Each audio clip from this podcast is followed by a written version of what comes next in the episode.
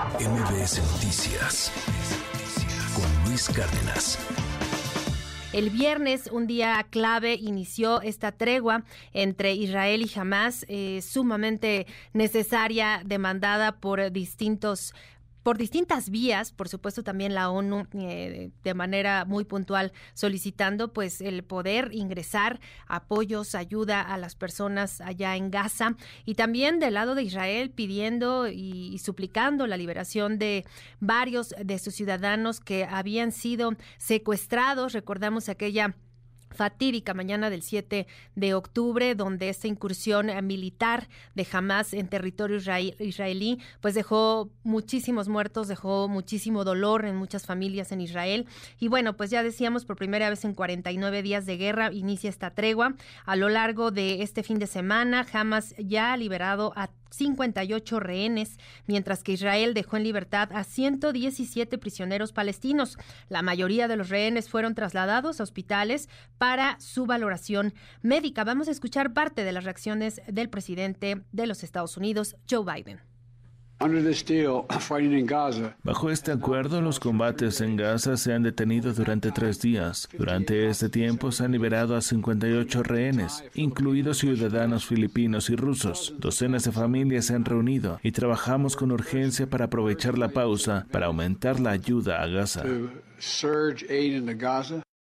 Y el movimiento palestino Hamas también abogó por prolongar la tregua con Israel después del final del periodo de cuatro días, esto con el objetivo de aumentar el número de rehenes liberados, y así lo declaró apenas este domingo la organización en un eh, comunicado. Y bueno, por su parte, el primer ministro de Israel, Benjamín Netanyahu, al visitar el territorio palestino por primera vez desde el inicio del conflicto, afirmó que la ofensiva de su país en la franja de Gaza contra Hamas continuará hasta la victoria. Aquí también está el marco que dice que es posible liberar cada día adicional a 10 rehenes más. Esto es muy bienvenido. Al mismo tiempo, también le dije al presidente Biden que al final del esquema regresaremos con toda la fuerza para lograr nuestro objetivo, la eliminación de Hamas, garantizar que Gaza vuelva a ser lo que era y, por supuesto, la liberación de todos nuestros rehenes.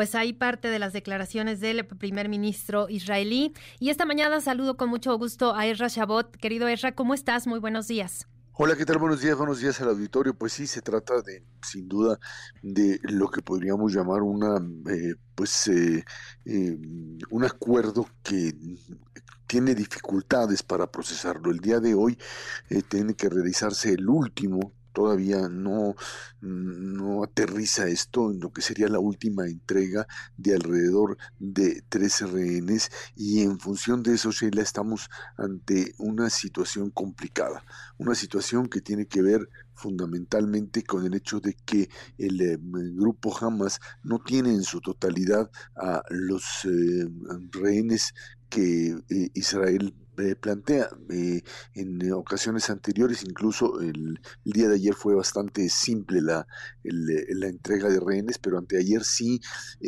resultaba que las listas no coincidían. Jamás también ejerce un determinado tipo de presión para demostrar sin duda alguna capacidad y fuerza en la negociación, lo que a veces termina por, por supuesto, pues eh, alertar tanto a Qatar como al propio Egipto de que el asunto de una negociación con Hamas no, no es, digamos, no solamente fácil, sino eh, es aceptable porque el grupo tiene otros intereses. En función de esto te podría decir que yo creo que el día de hoy finalmente se llevará la última, la cuarta y última entrega de rehenes y la liberación también de Israel de prisioneros de seguridad que están en cárceles israelíes desde hace tiempo, palestinos por supuesto, y nos ponen la gran disyuntiva que va a pasar mañana.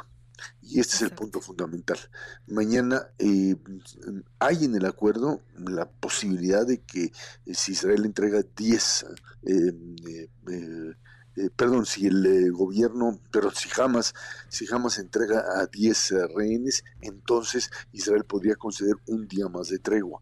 Hay que recordar que a Hamas en realidad estos, estos prisioneros no le interesan mucho, no son prisioneros de alto nivel, son gente que intentó cometer actos de terror, pero no lo logró acuchillamientos que fueron detenidos o, explosiones que finalmente no terminaron por dañar a nadie más que a propiedad y en función de eso es que se ha establecido esta, este acuerdo. lo que realmente quiere Hamas es mantener por largo tiempo una tregua que termine por convertirse en un statu quo.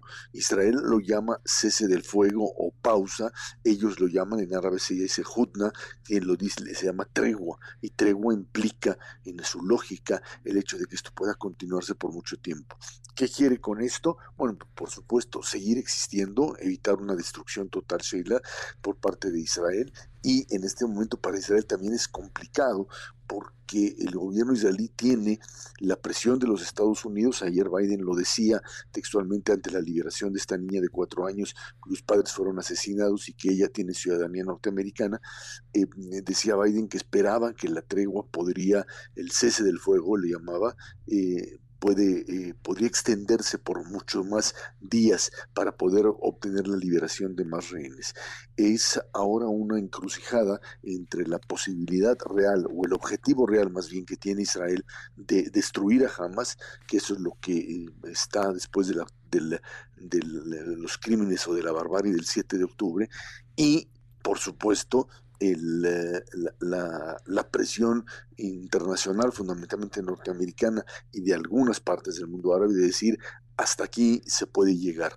Esto es eh, una, una, especie de callejón sin salida en este momento que difícilmente Israel puede aceptar bajo el principio de que si jamás no termina de eh, operar en la franja de Gaza, seguirá siendo una amenaza para la seguridad de Israel, para la seguridad de los propios eh, habitantes de, de, la zona sur que fueron masacrados por Hamas. Esto es quizá la, gran disyuntiva. Esto y por supuesto hasta dónde, una vez reanudado el conflicto, los demás actores sigan participando. Hay que recordar que los rebeldes hutíes, los rebeldes que están en, Yemen, han seguido lanzando misiles sobre Israel, sobre la, el puerto de Eilat en el sur del Estado hebreo, y em, al mismo tiempo eh, lo que lo que tenemos es una eh, pues eh, postura del grupo Hezbollah el grupo que está en Líbano en la zona norte que tiene capacidad de acción y que ha estado digamos lanzando cohetes sobre territorio israelí. Em, esto nos lleva finalmente a decir estamos en una situación compleja en donde definitivamente el tema es sobrepasa el conflicto entre Israel y Hamas para situarlo a nivel internacional en esta posición de Irán fundamentalmente, Irán, Rusia en menor medida ya en este momento porque siguen metidos en la guerra en Ucrania, pero sí Irán eh, y buena parte del mundo musulmán chiita, los fuerzas que tiene en Irak y que han atacado a, eh, posiciones norteamericanas que todavía permanecen en Irak, en algo que puede prender otra vez la región y superar o sobrepasar los límites de un conflicto entre Hamas y el Estado hebreo. Hoy es un día definitivo, estaremos por supuesto al pendiente de qué es lo que sucede con respecto a la última entrega que todavía no se dan eh, los nombres por ahí, eh, otra vez eh, familias separadas, tratar de entregar a, a, niños pero no a, a mujeres, qué es lo que quieren con respecto al abastecimiento que Gaza necesita. uno de los, déjame decirte, uno de los testimonios, de los muchos de los testimonios de los liberados, lo que dicen es que este, si no había comida, que lo único que comían era lo que se conoce como pita, o sea, un pan árabe, pan de harina, y, eh, y, arroz. Eso es exclusivamente lo único que estaban comiendo, lo que habla, no solamente, y, que lo comían incluso aquellos que los tenían retenidos, lo que te habla de la escasez de alimentos en la zona y eh, hay quien opina que esa es la forma, digamos, de doblegar a Hamas. Hay una, digamos, una encrucijada humanitaria en donde dices tú sí, bueno, pero también tus propios rehenes se pueden ver afectados por esa escasez. Eh, han entrado camiones, muchos camiones con alimentos. Eh, eh, a la zona sur e incluso a la zona eh, que llegan a la zona norte, que es la zona todavía eh, que Israel tiene ahí ocupada. Hay que recordar incluso que el día de ayer la liberación de rehenes se dio por la zona norte, una zona que supuestamente Israel controlaba todo en su totalidad, lo que no es cierto. hay un espacio, un campamento que se denomina Sajatie, que es de donde salió, salieron los rehenes, los últimos rehenes, a la mitad cruzaron por la mitad de la franja y llegaron a Israel no por el paso del sur, por el que habían salido constantemente Rafia, sino por un paso intermedio que normalmente está cerrado, que es el paso de carne, y a partir de ahí fueron entregados. Estamos hablando finalmente de un poderío de Hamas enorme y ahora también pues hay que entender que esta entrada de em, gasolina fundamentalmente y medicamentos y em, eh, alimentos apoya a toda la, la, región, la zona, pero también le da jamás la posibilidad de mayor tiempo de resistir un conflicto complejo y, por supuesto, desgraciadamente con posibilidades de extenderse en los próximos días. Totalmente, y, y, como bien señalas, pues eh, todavía muchísimos frentes abiertos. Eh, ya comentabas bien el tema de la parte humanitaria, que, que ha sido lo que más por supuesto, ha captado la atención internacional en los últimos días, semanas, eh, pero también el hecho de que esto se pueda extender y, y, como bien señalabas, pues hijo, sí es una encrucijada.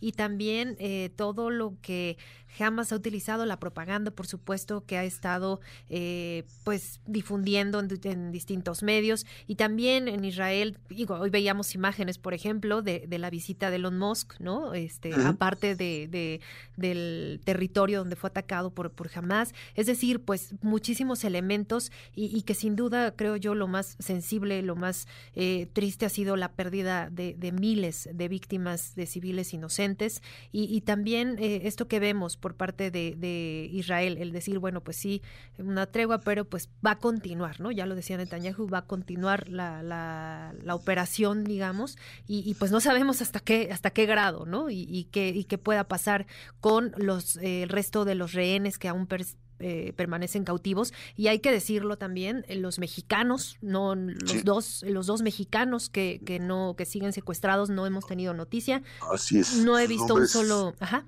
Déjame decir nada más sus nombres, Orión, Hernández e Ilana Gritsewski, que siguen ahí, eh, permanecen y en donde las negociaciones tienen que ver mucho a veces con, o los nombres tienen que ver, es cierto, con que eh, se han soltado a israelíes, ahora a una niña israelí norteamericana. El día de ayer, por ejemplo, se liberó a un ciudadano israelí con pasaporte ruso, que incluso fue sacado por otro lado, y esto por una negociación directa entre Putin y el grupo Hamas, con el cual tiene relación.